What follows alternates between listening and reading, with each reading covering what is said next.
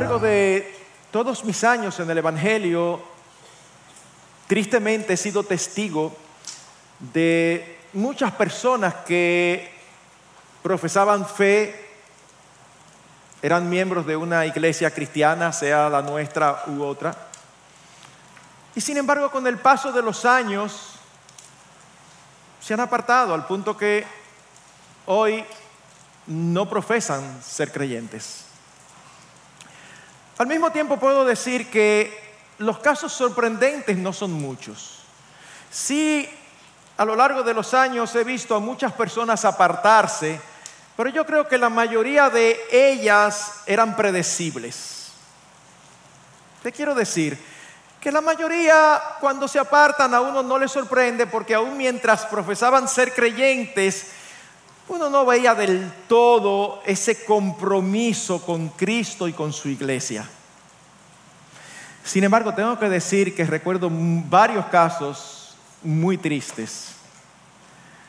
Casos que yo hubiera dicho que por ellos meto mi mano. Y qué bueno que no la metí. Porque yo a veces bromeo con mi esposo y digo que yo estuviera manco. Porque tristemente he visto algunos casos, inclusive uno reciente, de alguien recomendable aún por nosotros, y de un momento a otro deja a la esposa con hijos por ir detrás de otra mujer. Algo totalmente inesperado. Y uno dice, pero, pero ¿y qué pasó? ¿Por qué sucede esto? ¿Puede ocurrirnos a ti y a mí? Bueno, es precisamente de eso que nosotros queremos hablar en esta mañana. Yo no voy a leer toda la porción, por eso la leímos al inicio de 1 Corintios capítulo 10, versículo 1 al 13. Pero sí quiero repetir el versículo en el cual me estaré concentrando, que es el versículo 12, donde se nos dice, por tanto, el que cree que esté firme, tenga cuidado, no sea que caiga. Y lo que queremos es acercarnos a esta declaración, a esta advertencia y estudiarla a través de cuatro preguntas. La primera pregunta es, ¿a quién se dirige esta advertencia? Bueno, es muy fácil de saber. A la iglesia que se reunía en Corinto. Eh, eh, eh, eran los destinatarios primarios. Y al igual que nosotros hoy, ellos estaban fuertemente influenciados por la cultura predominante, que era la cultura griega pagana que los rodeaba. Y cuando nosotros conocemos un poquito las escrituras, sabemos que era una iglesia con muchos problemas. Uno lee una carta, por ejemplo, como la de los Gálatas, y había un problema específico, aunque había dos o tres matices aquí o allá, o la carta a los Efesios o a los Filipenses. En el caso particular de la iglesia de Corinto, es una carta bastante larga, de las más largas del Nuevo Testamento, y uno puede pensar una cantidad de problemas con los que ellos estaban lidiando. Bueno, nuestra porción, recuérdense que la Biblia no fue escrita con capítulos y versículos, es una carta, es parte de un todo. Y esta porción está ligada a dos de los problemas con los que los corintios estaban lidiando. Por un lado, cuando empieza en el capítulo 10, el versículo 1, dice, porque no quiero que ignoréis, hermanos. Usted no empieza a hablar algo nuevo diciendo por qué. Porque la gente va a preguntar, pero ¿por qué de dónde tú vienes? O sea, porque es una palabra que enlaza.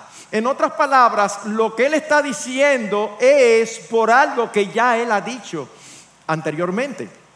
Y cuando nosotros vemos lo que el apóstol Pablo estaba tratando en el capítulo anterior, en el capítulo 9, vemos que él estaba eh, usando el símbolo de la vida cristiana como una carrera de atletismo donde nosotros estamos corriendo esta carrera y Él nos exhorta a cada uno a correr con todas nuestras fuerzas, con toda nuestra energía, porque en esa carrera solamente se lleva uno el premio.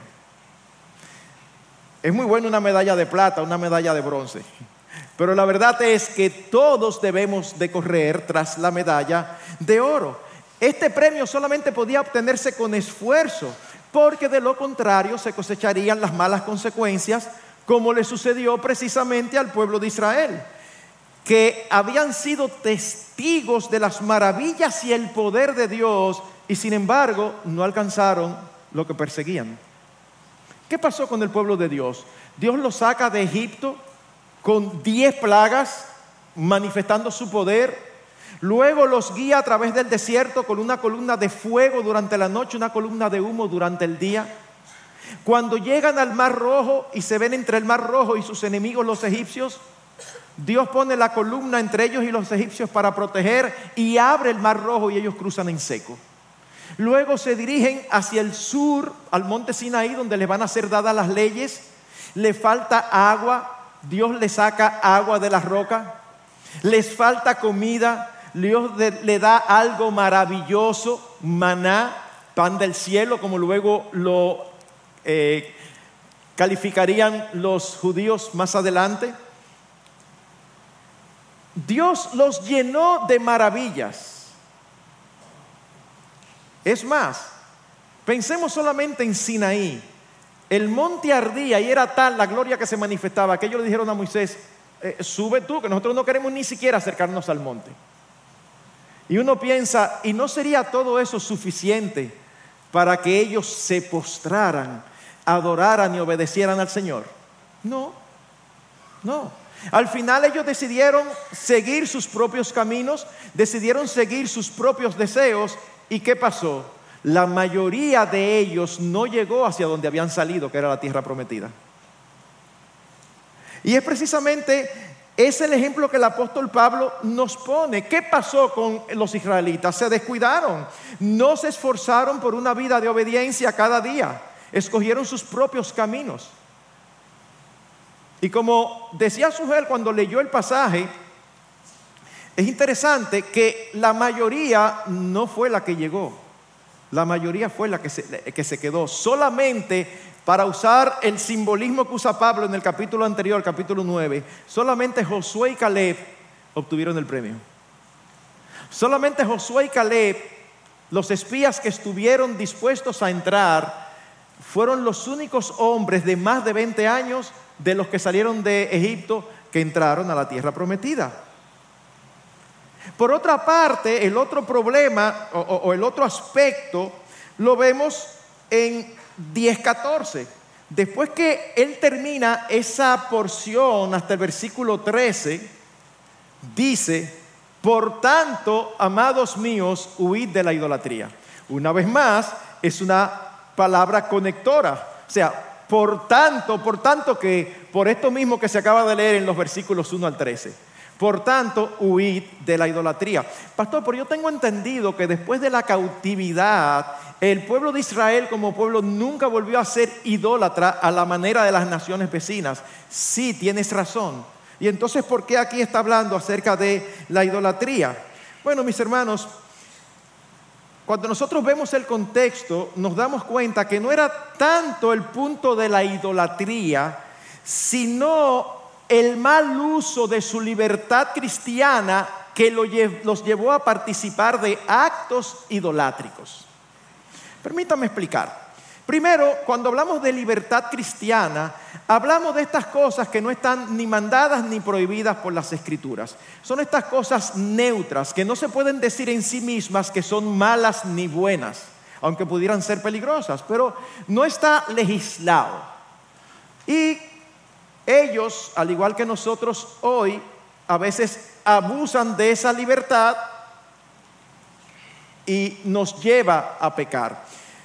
Ya en el capítulo 8, él había estado tratando el tema de la libertad cristiana relacionado con los ídolos. ¿Qué pasaba en el capítulo 8 o qué pasaba en la iglesia de Corinto? Bueno, que algunos venían de un contexto eh, judío, otros venían de un contexto pagano. Entonces algunos no tenían problema con los ídolos, decían, pero eso, eso de yeso, eso de hierro, eso de, eso de metal, eso no, no importa.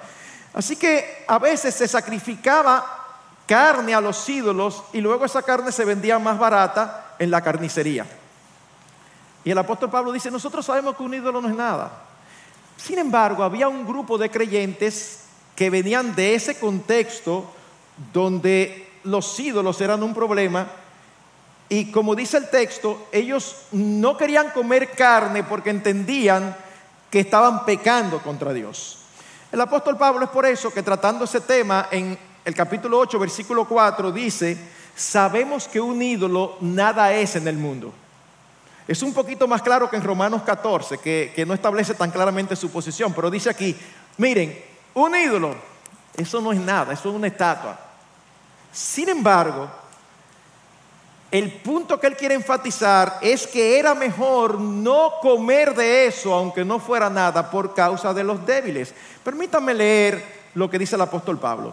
Sin embargo, no todos tienen este conocimiento, sino que algunos, estando acostumbrados al ídolo hasta ahora, comen alimento como si éste fuera sacrificado a un ídolo, y su conciencia, siendo débil, se mancha. Mas tened cuidado, no sea que esta vuestra libertad de alguna manera se convierta en piedra de tropiezo para el débil. Porque si alguno te ve a ti que tienes conocimiento, sentado a la mesa de un templo de ídolos, ¿no será estimulada su conciencia si él es débil a comer a los sacrificados a los ídolos? Es precisamente por eso que él empieza en el versículo 1 de este capítulo 8 diciendo, el conocimiento envanece, pero el amor edifica. ¿Por qué? Porque algunos tienen el conocimiento de que un ídolo no es nada y para ellos eso es suficiente para comer de los sacrificados de los ídolos. Y el apóstol Pablo lo que está diciendo, un ídolo no es nada, pero tú tienes que tener en cuenta a un grupo de hermanos que para ellos sí es algo y si ellos participan, para ellos es pecado. Por lo tanto, la única pregunta no es, pero es pecado o no. La pregunta es, pero contribuye. Puede ser de tropiezo a otros. Si es de tropiezo a otros, entonces no lo hagas. Y lo que había ocurrido es que parece que los fuertes, y aquí no se habla de fuertes espiritualmente, sino fuertes de conciencia, que eran muy claros y un ídolo no tenía nada que ver con eso. Parece que los fuertes, haciendo caso de lo que entendían como su libertad, estaban asistiendo a los ritos paganos bajo el pretexto de que un ídolo no es nada. Un amigo me invita a un rito pagano, pues yo voy. Eso no es problema, pues yo sé que eso no es nada. Pero ya en este caso era diferente, porque al participar del acto religioso se ponía en comunión con los adoradores de los ídolos y los hacía partícipes de su pecado. Es por eso que en el capítulo 10, que es donde está nuestra porción, en los versículos 19 al 20, el apóstol sigue expandiendo este tema de la idolatría y dice en los versículos 19 y 20, ¿qué quiero decir entonces? ¿Que lo sacrificado a los ídolos es algo? ¿O que un ídolo es algo? No, no, no. Dice, sino que digo que lo que los gentiles sacrifican, lo sacrifican a los demonios y no a Dios y no quiero que seáis partícipes con los demonios. ¿Ven? Déjenme tratar de ponerlo al día de hoy. Yo no creo que haya ningún problema que uno eh, paseando en el viejo mundo o en algunos lugares de Centroamérica uno entre a una catedral a una iglesia católica, viendo la estructura, viendo todas esas estatuas de vírgenes. Es algo, es un edificio que tiene su historia. Eso no tiene grandes implicaciones. Pero me pregunto, y es una pregunta retórica porque tengo una respuesta y posiblemente tú también, ¿es lo mismo eso a participar de una misa? Y tengo que explicar porque algunas personas se me van a extrañar. El problema es que la misa romana, porque tú y yo somos católicos, católico significa universal, lo que no somos romanos, una misa romana, ellos participan de la celebración de la cena del Señor. Pero ¿qué pasa allí? Que la doctrina católica sustenta el, concepto de la transubstanciación. ¿Y qué significa eso, pastor? Su doctrina dice que cuando tú participas, esa hostia que tú te metes en la boca se convierte en tu boca, en el cuerpo de Cristo. Y lo mismo con el vino que tú participas, se convierte en la sangre de Cristo. Pero eso es una tremenda herejía. ¿Por qué razón? Porque Cristo murió una sola vez, hizo un solo sacrificio y con una sola ofrenda es suficiente para santificar a su pueblo. No puede ser que se crucifique o que se muera o que haya ahí la sangre y, y el cuerpo de Cristo. Eso es un acto simbólico.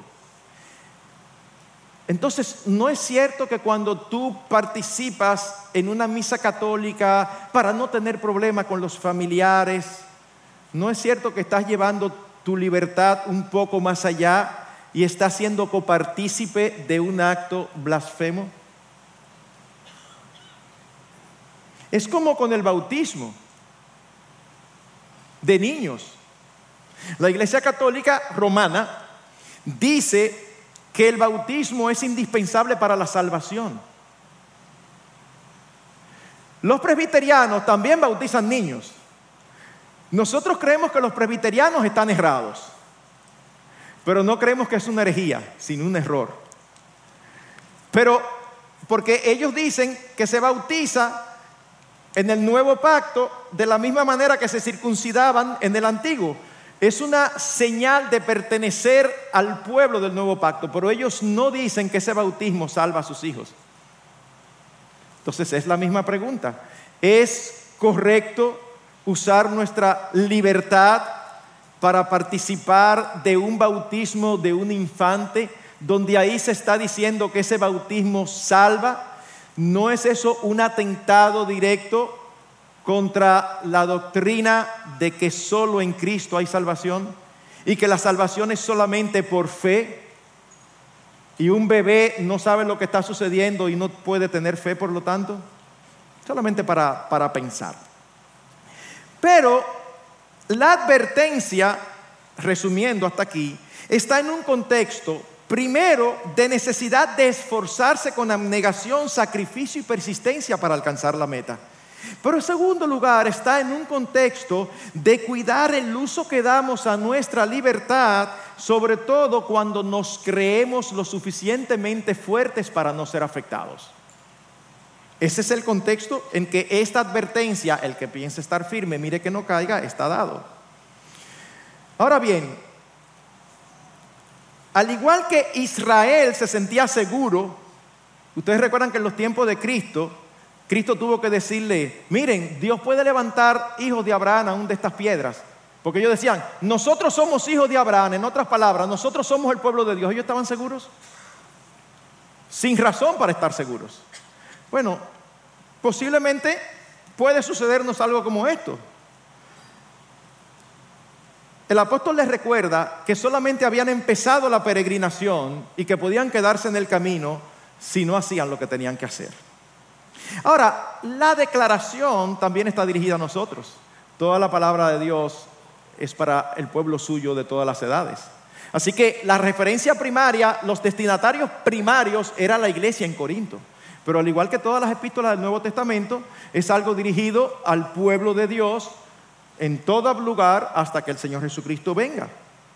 Es una advertencia a todo aquel que perteneciendo o más bien creyendo pertenecer al pueblo de Dios, se siente seguro, establecido, inconmovible, ya sea porque es parte de un grupo especial, la iglesia, Israel, los elegidos, o por experiencias pasadas, que una vez hace muchos años en una iglesia dijeron, levanta la mano el que quiera recibir a Cristo, la levantó, pasó enfrente, oraron y le dijeron, ahora ya tú eres cristiano. Y tiene años viviendo igual que si no lo fuera, pero está afianzado y está seguro que eso ya fue suficiente. O quizás tuvo experiencias no ordinarias, de, experiencias eh, eh, extraordinarias en su tiempo de profesión de fe. O aún por antigüedad en el servicio. Yo creo que todos nosotros conocemos personas que profesan ser creyentes desde hace tanto tiempo y sin embargo uno tiene ciertas dudas porque no ve del todo un compromiso con el Señor, no ve del todo vida espiritual, pero ellos están seguros ¿Por qué están seguros? Por antigüedad en el servicio. Porque tienen todos los años del mundo. Bueno, mis hermanos, eh, eh, eh, eso no, eso no te previene de caer. No te previene de caer. Así que el que piensa que está de pie, cuídese de no caer. Pregunto, para que te respondas a ti mismo, ¿tú te sientes seguro de que tú no caes? Si eso es así, esta advertencia es para ti. Esta advertencia es para nosotros. Y yo sé que a este punto posiblemente algunos están allí sentados medio nerviosos. Pastor, pero usted está casi predicando salvación por obras. usted está como aquellos que piensan que hay que fajarse para ganarse su salvación. No, mis hermanos. Lo que pasa es que hay que predicar todo el consejo de Dios. Y normalmente nosotros enfatizamos verdades que conocemos. Quizás alguno de ustedes ya le ha pasado por la cabeza, pero, pero ¿no dice Dios que va a terminar la obra que, que comenzó en nosotros? Y no es Dios mismo que dice, o el apóstol Pablo que decía que sabía en quién había creído y que era poderoso para guardar su depósito para aquel día. En otras palabras, pastor, pero yo pensaba que en esta iglesia creían en la seguridad de salvación. Sí, estás en lo correcto. Nosotros creemos en la seguridad de salvación. Nosotros creemos, y esto sé que va a ser chocante para algunos, pero lo voy a decir y luego voy a tratar de explicarlo. Nosotros creemos en esa frase que normalmente no somos nosotros los que la decimos, sino que lo dicen otros para atacarnos. Salvo siempre salvo. Pues mira, eso es lo que la Biblia dice. Ah, pero así sí es fácil, entonces resulta que yo me convierto y después sigo viviendo como me da mi gana. Bueno, si tú sigues viviendo como te da tu gana, es una evidencia de que no fuiste salvo.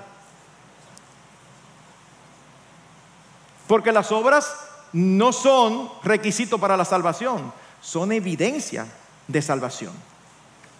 Así que sí, Debemos entender que su gracia está con nosotros para guardarnos sin caída hasta el fin, siempre y cuando nos acojamos a ellas. En otras palabras, somos nosotros los que tenemos que usar la salida. Inmediatamente después del apóstol Pablo decir, el que piensa estar firme, que mire que no caiga. No sé si ustedes recuerdan el versículo siguiente, donde dice, no os ha sobrevenido ninguna tentación que no sea humana, pero fiel es Dios que no os dejará ser tentados más de lo que podéis resistir, sino que dará también juntamente con la tentación la salida para que podáis soportar. Ustedes se están dando cuenta de la grandeza de esta declaración.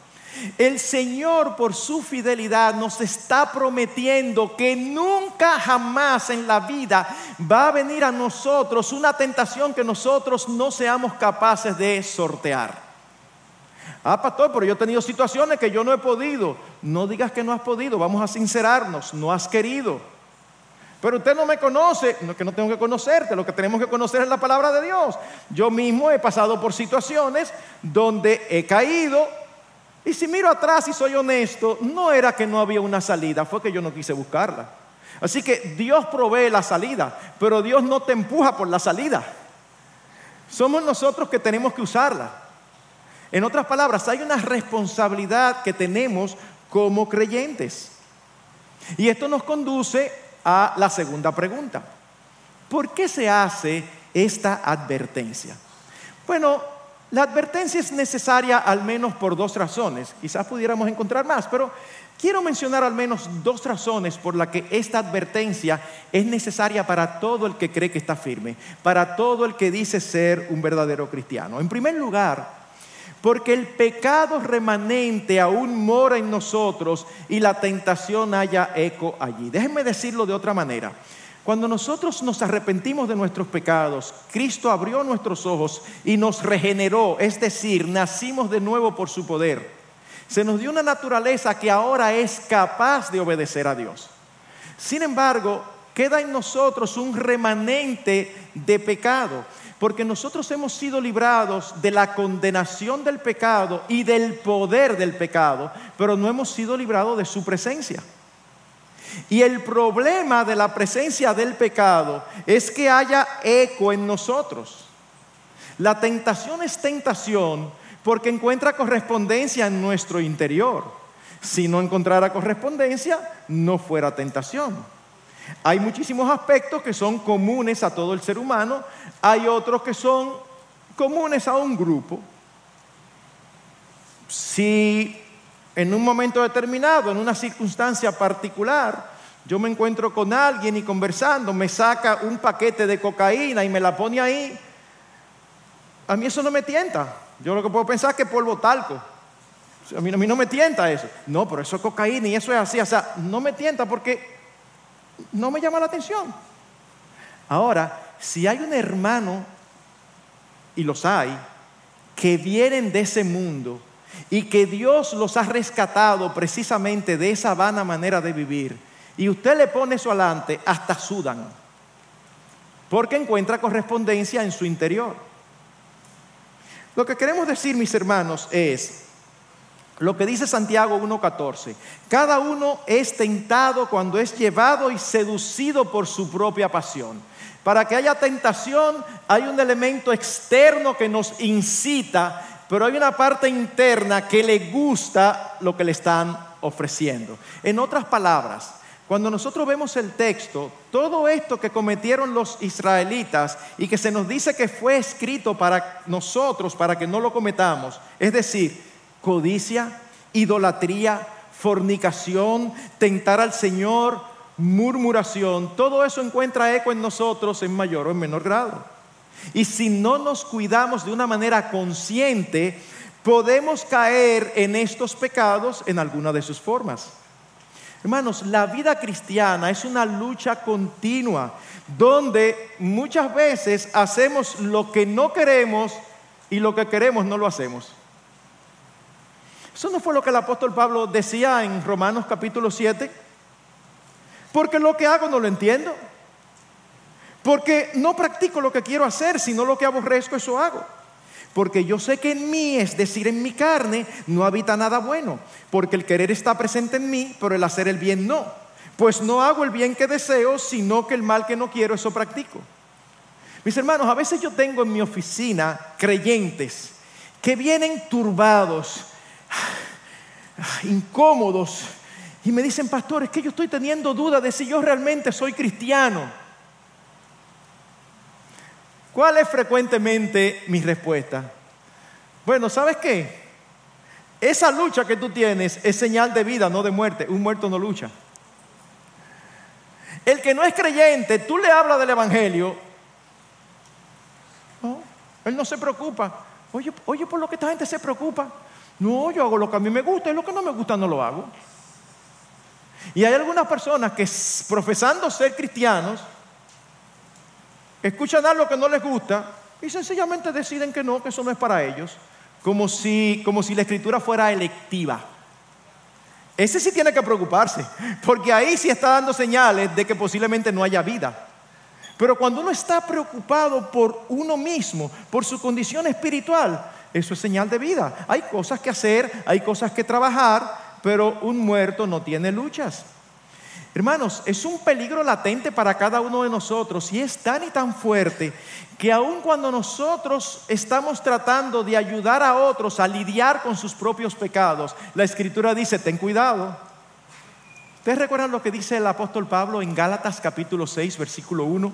Dice, hermanos, aun si alguno es sorprendido en alguna falta, vosotros que sois espirituales, restauradlo en un espíritu de mansedumbre, mirándote a ti mismo, no sea que tú también seas tentado. Nosotros conocemos casos de hermanos que tratando de rescatar a otros de ciertos aspectos muy fuertes, empiezan con un buen deseo y al final terminan envueltos ellos mismos en lo que estaban tratando de ayudar. Es una lucha continua. Pero en segundo lugar, esta advertencia se hace y tiene que ver con el punto anterior, como consecuencia de lo anterior, porque la vida cotidiana, diaria, normal del pueblo de Dios requiere un esfuerzo permanente y consciente por permanecer fieles. Requiere un esfuerzo. Cada día, cada día hay que lidiar con nuestros pecados con fe y con obediencia. Cada día. Y en ese sentido, ¿saben qué? Mucho cuidado, mis hermanos, porque las experiencias pasadas, por buenas que hayan sido, no son suficientes para sostenernos hoy. Tú puedes haber tenido experiencias espectaculares en tu comunión con Dios, pero tú no puedes sostenerte y aferrarte a eso como que, como que ya eso es suficiente. No, cada día hay nuevas tentaciones, cada día hay nuevas circunstancias, cada día hay nuevos retos, cada día tenemos que ser intencionales en amar a Dios con todo nuestro corazón, en obedecerle y en seguir sus principios cada día. Es por eso la exhortación continua a velar y a no desmayar, a seguir corriendo la carrera. Miren, cuando uno lee el Nuevo Testamento y el libro de los Hechos y las epístolas de Pablo, la verdad que es impresionante todo lo que el apóstol Pablo pasó. Empezando con que su conversión no fue ordinaria. En un sentido, mis hermanos, cada conversión es extraordinaria. Porque que un inconverso, que uno, un hombre o mujer muerto en sus delitos y pecados, le sean abiertos sus ojos y se le dé una nueva naturaleza, es algo tan extraordinario como que tú resucites un muerto físico. Así que en ese sentido, toda conversión es extraordinaria. Pero cuando decimos o hablamos de una conversión extraordinaria, es que no es el típico caso que el Señor te abre los ojos y tú te entregas. No, es que hubo elementos adicionales. Él estaba persiguiendo al pueblo de Dios.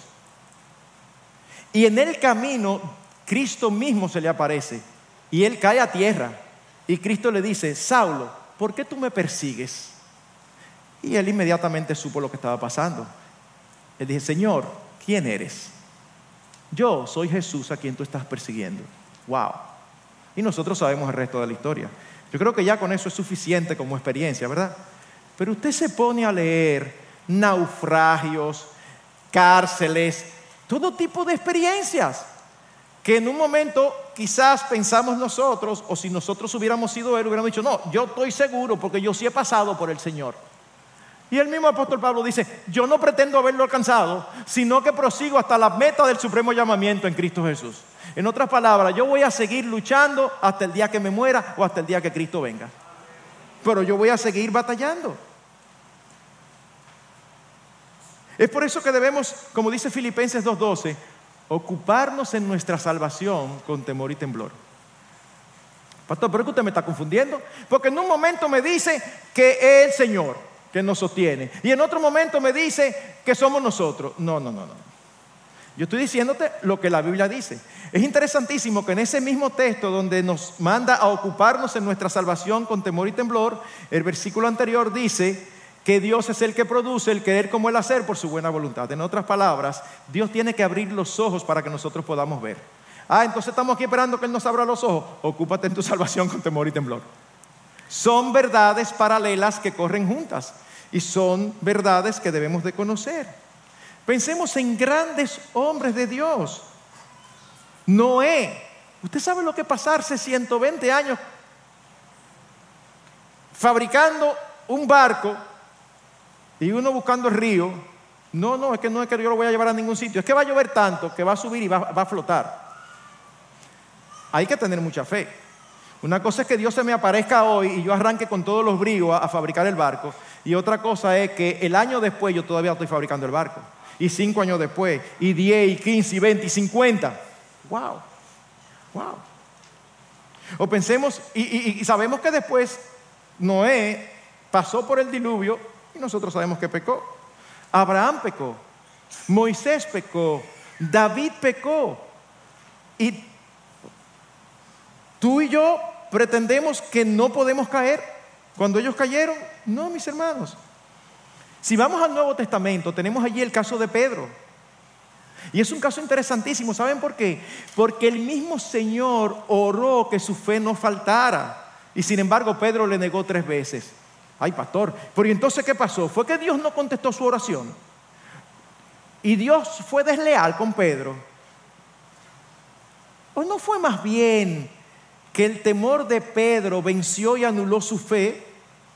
En este texto lo que está en juego no era la responsabilidad, no era la ayuda de Dios, sino la responsabilidad de Pedro.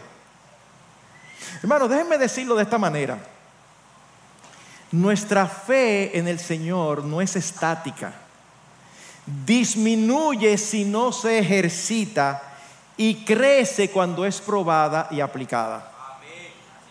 Si no se ejercita, disminuye. Crece cuando es probada y aplicada. Y es que la vida cristiana es una batalla permanente. Miren, miren esto.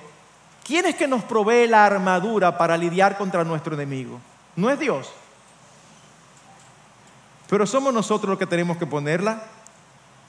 Miren este texto de Efesios 6, la armadura del cristiano. Dice, por lo demás, fortaleceos en el Señor y en el poder de su fuerza. ¿Con qué poder es que nosotros vamos a permanecer en pie? ¿Con el nuestro? No con el de Él. Ah, pero que Él nos fortalezca. Fortaleced ustedes.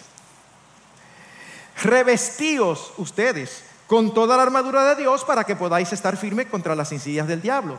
Por tanto, tomad, son cosas que somos nosotros que tenemos que hacer, tomad toda la armadura de Dios para que podáis resistir en el día malo y habiéndolo hecho todo, estar firmes.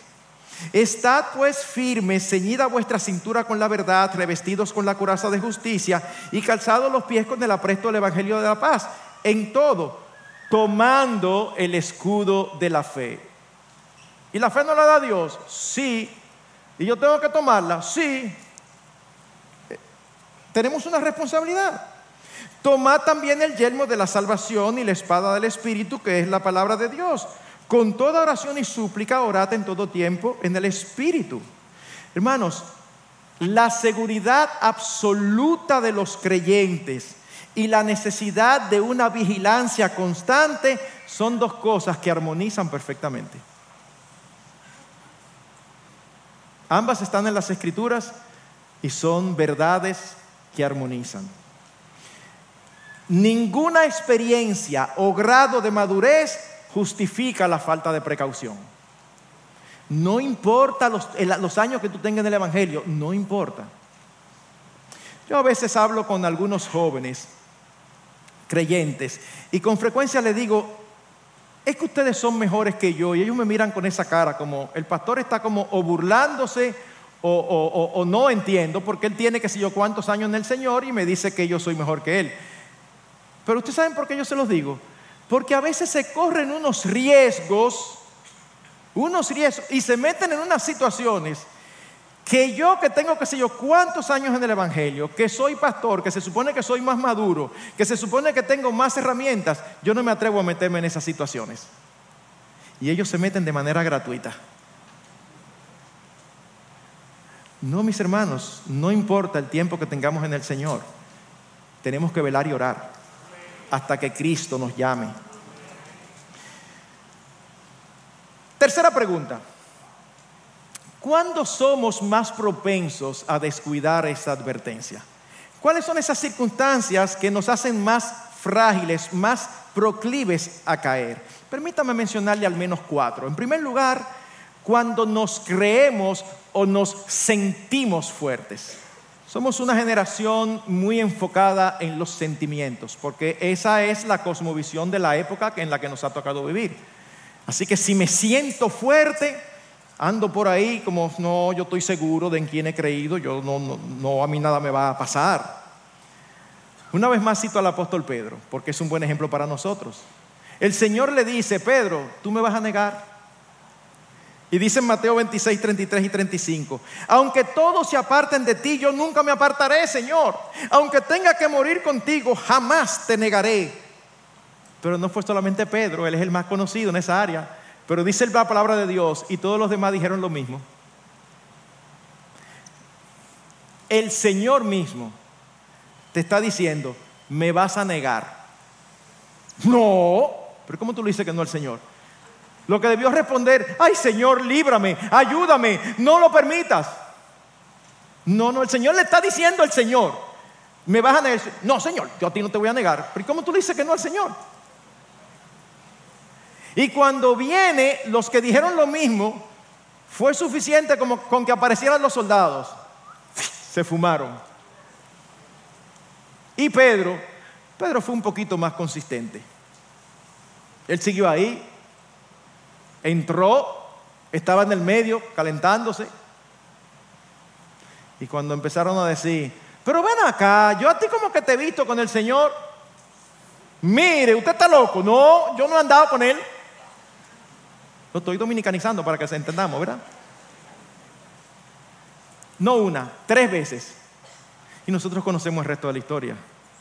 Uno de los evangelios lo, dice de una manera que yo creo que es inigualable. Dice que cuando el gallo cantó, el Señor se viró. Yo, a mí me encantaría ver esa escena en algún lugar, yo no sé, porque eh, eh, yo me lo imagino. Y dice que las cruzadas, las miradas de Pedro y el Señor se cruzaron. El Señor no dijo absolutamente nada. Y Pedro se dio cuenta. Y dice que lloró amargamente. Lloró, no es que se le salió, lloró no es que se le salió una lagrimita, no. Lloró amargamente. ¿Cómo es posible, Señor, que yo haya hecho esto? Bueno, porque te pusiste de fuerte, el Señor te está diciendo, clama que te, clama que te sostenga, no que tú vas a ver que no vas a, salir, a pasar nada. Si alguien aquí con ese mismo espíritu está, no, pastor, es que yo sé, yo, yo, yo no voy a caer, tu caída está muy cerca, muy cerca. ¿Por qué? Porque solo es posible permanecer fortaleciéndonos en el Señor y en el poder de su fuerza. Ustedes recuerdan ese, ese, lo que se relata en 2 Corintios capítulo 12, donde se dice que Dios le dio un aguijón a Pablo para que no se envaneciera. Y Pablo le rogó, Señor, quítamelo, Señor, quítamelo. Y el Señor le dijo, no te lo voy a quitar, eso te va a servir para que te permanezca humilde. Además, Pablo, óyeme, mi poder se perfecciona en la debilidad. Y entonces Pablo dice, ajá, ah, no, pero yo lo que quiero glorificarte.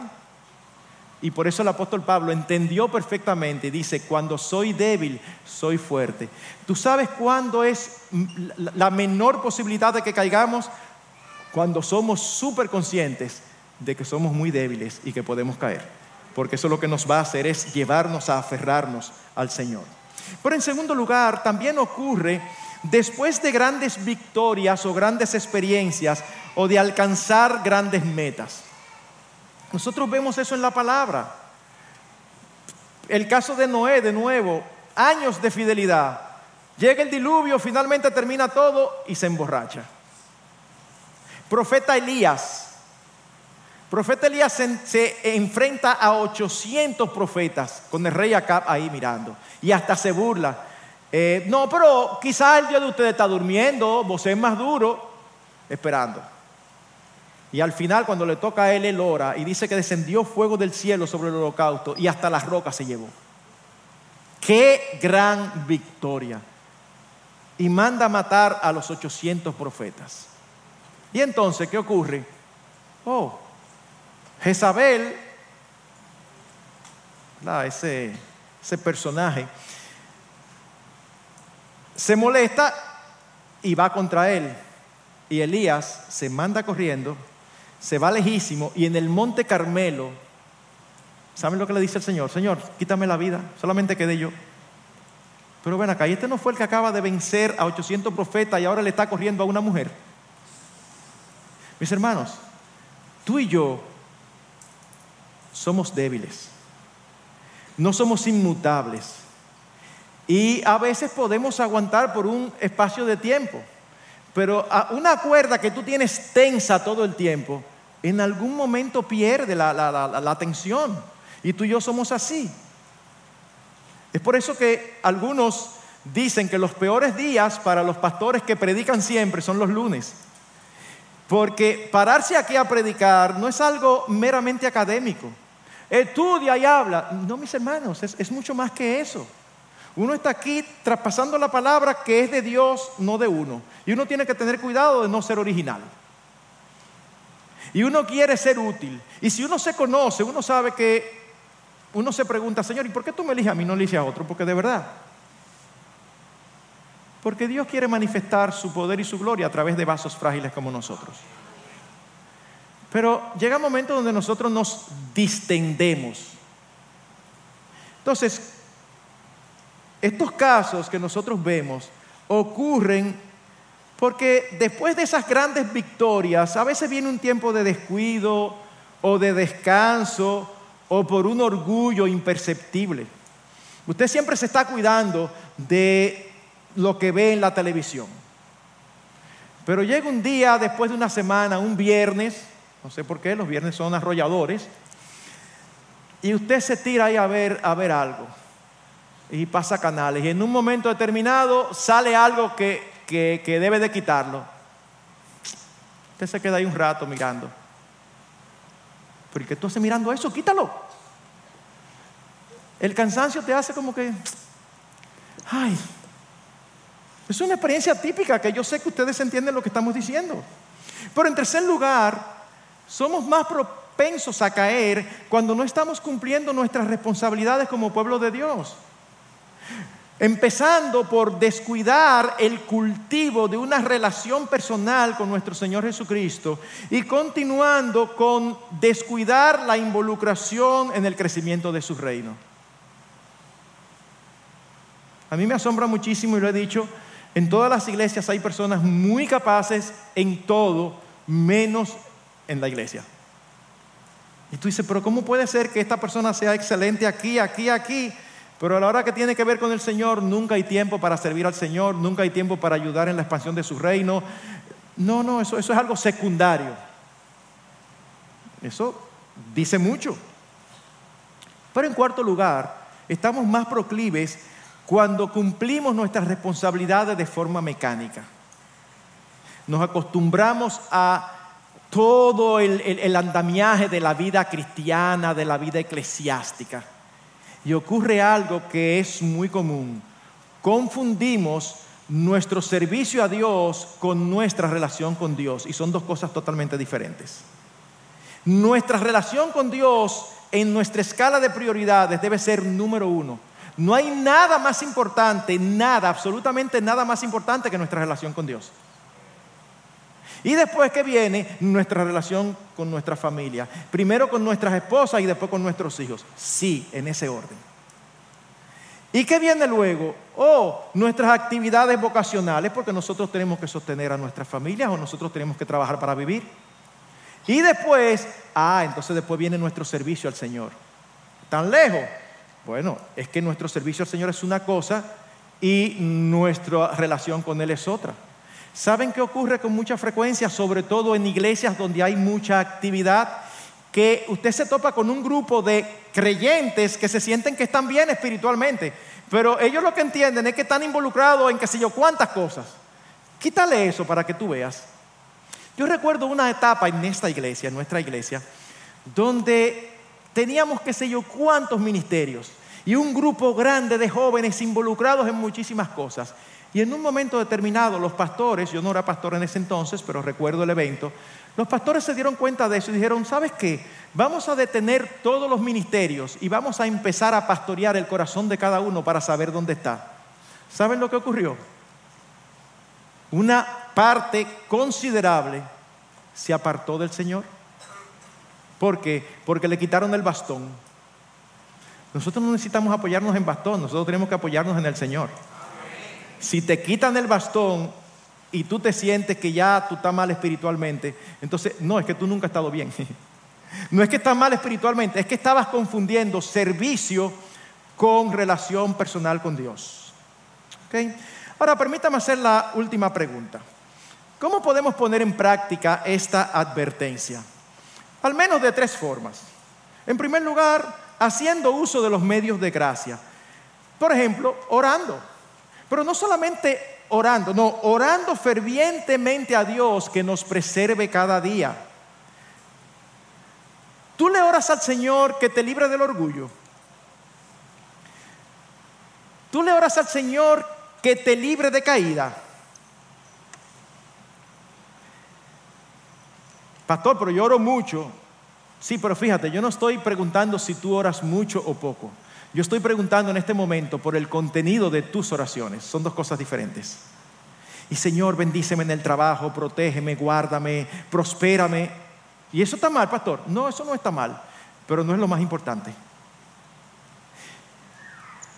Tú acostumbras a orarle al Señor que te guíe por sendas de justicia por amor a su nombre.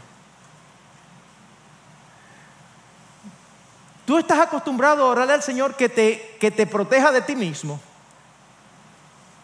A mí me, cogen temporadas por, decir, Señor, libra de mí mismo, sobre todo cuando soy tan consciente de, de que terrible es uno. Señor, yo soy terrible, yo no sé cómo tú me quieres usar.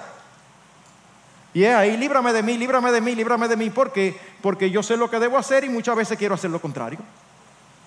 Señor, ayúdame a hacer lo que tú quieres, no lo que yo quiero. Eso es algo continuo. Recuerdo haber escuchado una canción de un autor cristiano que me encanta. Y en una canción él decía, la canción se llama No te pido nada más. En otras palabras, mi única oración es esta. Y dice, que jamás traiga vituperio a tu nombre ni al Evangelio. No te pido nada más. Y honestamente el Señor lo sabe. Yo le he orado, Señor, si yo voy a hacer un tropiezo para la gloria de tu nombre, mejor llévame. Mejor quítame de aquí.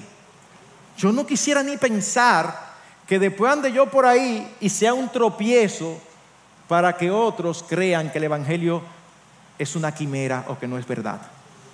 No, no, no, no, no, no. ¿Qué, ¿Qué, tan importante para ti es ser fiel al Señor? Examina tus oraciones y tú vas a descubrir qué tan importante. El Padre nuestro incluye, no nos dejes caer en tentación, más líbranos del mal. O sea que en la oración modelo hay un espacio específico para que nosotros oremos para que seamos librados. Pero otro medio de gracia importante es su palabra. Debemos llenarnos de su palabra para poder resistir toda tentación. Ustedes recuerdan la tentación de Jesucristo en el desierto. Jesucristo era el Hijo de Dios, la segunda persona de la Trinidad, Dios mismo encarnado. Y sin embargo, Él nos respondió con esa sabiduría eterna e infinita que tiene. Él, respondió con la palabra, claro que es sinónimo. Pero lo que quiero decir es que no sacó con algo nuevo. No, Él hizo lo mismo que tú y yo podemos hacer. Él resistió la tentación con la palabra de Dios. Y solamente llenos de su palabra podemos resolver cada situación que se nos presente de una manera bíblica. Pero ¿qué pasa? Usted y yo hemos sido testigos que a veces manejamos las cosas como no debemos, se nos complican por no haberle creído a Dios y luego nos decepcionamos de la vida cristiana, de la iglesia, cuando hemos sido nosotros los culpables. Eso es un caso repetido. No hago lo que tengo que hacer, hago lo contrario y entonces el Evangelio eso de verdad que no, no vale la pena. En tercer lugar, la comunión con los santos. Eso es otro medio de gracia. Es necesaria. Dios no nos hizo seres solitarios, nos necesitamos los unos a los otros. Hebreos 3, 2 y 13 dice, exhortaos los unos a los otros. Sí, tú y yo debemos ser guarda de nuestros hermanos y los, nuestros hermanos deben ser guardas nuestros. Pero hacer eso es difícil si no hay una relación estrecha, si no hay una relación cercana. El aislamiento, la independencia, las barreras hacia los demás son características que llevan frecuentemente a caídas. Por eso dice Proverbios 18.1, el que vive aislado su propio deseo busca, contra todo consejo se encoleriza. Mi hermano, mi hermana, si te aíslas de la iglesia local, argumentando personalidad, es que yo no soy como yo, yo soy poco relacional, o argumentando malas experiencias con algunos hermanos, y las hay, porque esto no es un grupo de santos glorificados, este es un grupo de pecadores en reconstrucción. Este es un grupo de pecadores con los que Dios está trabajando y algunos de nosotros somos complicaditos y no es tan fácil lidiar con nosotros. Así que sí el único que no te va a decepcionar nunca jamás es el Señor. Pero aquí, en esta interacción, te van a decepcionar y nosotros vamos a decepcionar. Pero si te alejas por eso, te estás colocando a ti mismo en una situación de peligro, aunque no seas consciente. En segundo lugar, primero usando los medios de la gracia, en segundo lugar, siendo cuidadosos en el uso de nuestra libertad no usándola como ocasión para la carne, sino para la gloria de Dios y el bien del hermano. Es precisamente en ese capítulo 10 cuando sigue el apóstol Pablo hablando. Oigan todo lo que dice. Primera Corintios 10, 23. Todo es lícito. Evidentemente no está hablando de cosas pecaminosas, sino de cosas neutras. Pero no todo es de provecho. Todo es lícito, pero no todo edifica. 24. Nadie busque su propio bien sino el de, el de, su prójimo. No estés tan preocupado si lo que tú estás haciendo es pecado o no. Está preocupado por el efecto que puede tener en tus hermanos. Ese es el espíritu del Nuevo Testamento. 10:31. Entonces, ya sea que comáis, que bebáis o que hagáis cualquier otra cosa, hacedlo todo para la gloria de Dios. Versículo 32. No seas motivo de tropiezo ni a judíos, ni a griegos, ni a la iglesia de Dios. Hermanos, la libertad mal entendida puede llevar a los fuertes a participar con los demonios como vimos anteriormente. Y yo puedo decir, no solamente en esta iglesia, es algo que estoy viendo por doquier.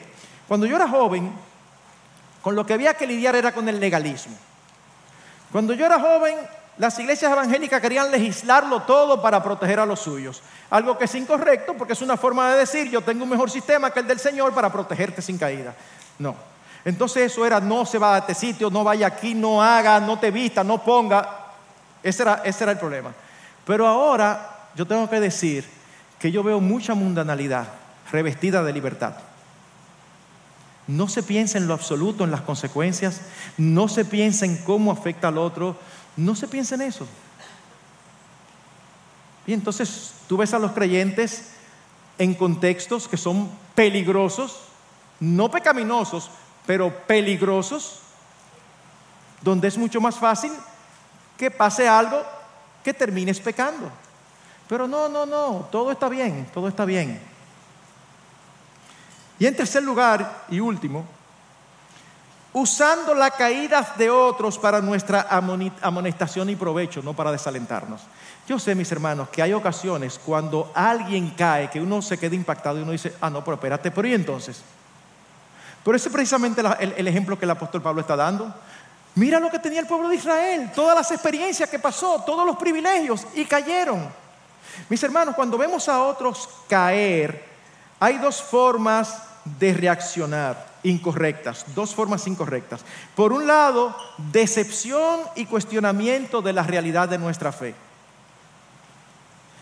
¿Cómo habrán visto algunos la caída de David? Pero si David cayó, un hombre que es conforme al corazón de Dios, y a mí que me espera, no es, necesario que caigamos, ¿eh? no es mandatorio. Pero que David tiene una relación con Dios que yo nunca he tenido. Yo lo veo en los salmos. Yo quisiera orar así y cayó. Bueno, este texto y esta porción completa no solamente se escribe, se escribe para nuestra advertencia, sino para nuestro aliento. Pastor, ¿cómo que nuestro aliento? Sí, porque es en ese contexto que el Señor dice, yo soy fiel a mi palabra y yo te voy a dar todos los recursos para que tú no caigas. Si tú caes es porque tú quieres, pero yo me encargo y te doy la promesa de que te voy a dar todos los recursos. Por el otro, algunos sienten apoyo cuando alguien cae, muy conocido como alguien fiel, sienten el apoyo de tener por años una vida apática y establemente tibia. Tú ves tanto que atacan. Y míralo ahí. Yo nunca era así. Yo no era misionero. Yo no era pastor, pero yo estoy aquí. Bueno, mi hermano, tú estás ahí, pero tú estás ahí como una Tayota.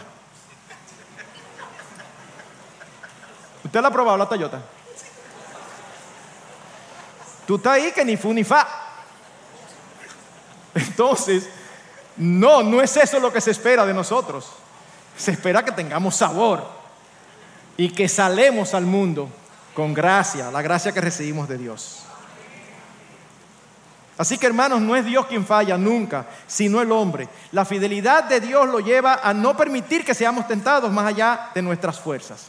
Permítame concluir y perdonen que me pasé, pero me entregaron sumamente tarde. Lo lamento. Conclusión. Hermanos, debemos ser conscientes de nuestras debilidades. Todo creyente debe ser consciente que somos débiles por naturaleza.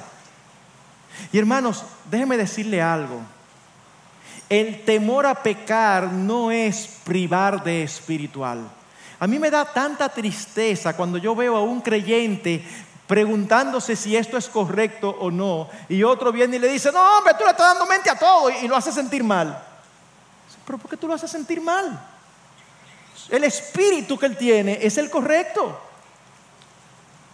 Hermanos, no, el temor a pecar no es privar de espiritual. El que es descuidado en las situaciones que, pueden conducirle a pecar, no está tomando en serio la gravedad del pecado ni la santidad de Dios, o no está entendiendo la corrupción de su corazón. Y permítame repetir para que nadie quede confundido, no son nuestras obras ni nuestro desempeño el que nos salva, no, es la gracia de Dios en Jesucristo. Pero las obras y nuestro desempeño son la evidencia de que una obra de regeneración ha sido hecha en nuestras vidas.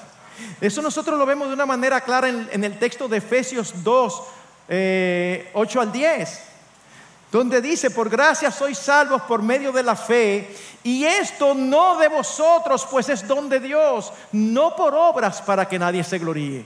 En otras palabras, no es por obras, es por la gracia de Dios, pero entonces viene el versículo 10, porque hemos sido hechos criaturas suyas, creados en Cristo Jesús para buenas obras, las cuales Dios preparó de antemano para que anduviésemos en ellas. No somos salvos por nuestro desempeño, pero nuestro desempeño es lo que muestra que hemos sido salvos. En el Señor tenemos todos los recursos para guardarnos sin caída hasta aquel día. Pero somos tú y yo los responsables de velar, de orar y de usarlos para no caer. Siempre que tú y yo caemos, sin excepción, mi hermano, siempre, sin excepción, que tú y yo caemos, la culpa es nuestra, no de Dios. Siempre. Y siempre que obedecemos, la gloria es de Él, no nuestra. Ah, pero y entonces, así sí es fácil. ¿Y yo entonces? ¿Que tú qué? Nada. Que nosotros somos las criaturas y Él es Dios. Y gracias al Señor que se ocupa de un granito de arena como somos nosotros. Qué bueno que tiene un cuidado tiernamente paternal. Mis hermanos, de verdad, que el Señor nos ayude a ser diligentes en crecer en la gracia y el conocimiento de nuestro Señor Jesucristo y estar velando. Tenemos las promesas de que Él está con nosotros, pero nosotros tenemos que ser cuidadosos. Y esto no es para desaliento, es para animarnos, porque su fidelidad, como dice una canción, sigue persiguiéndonos.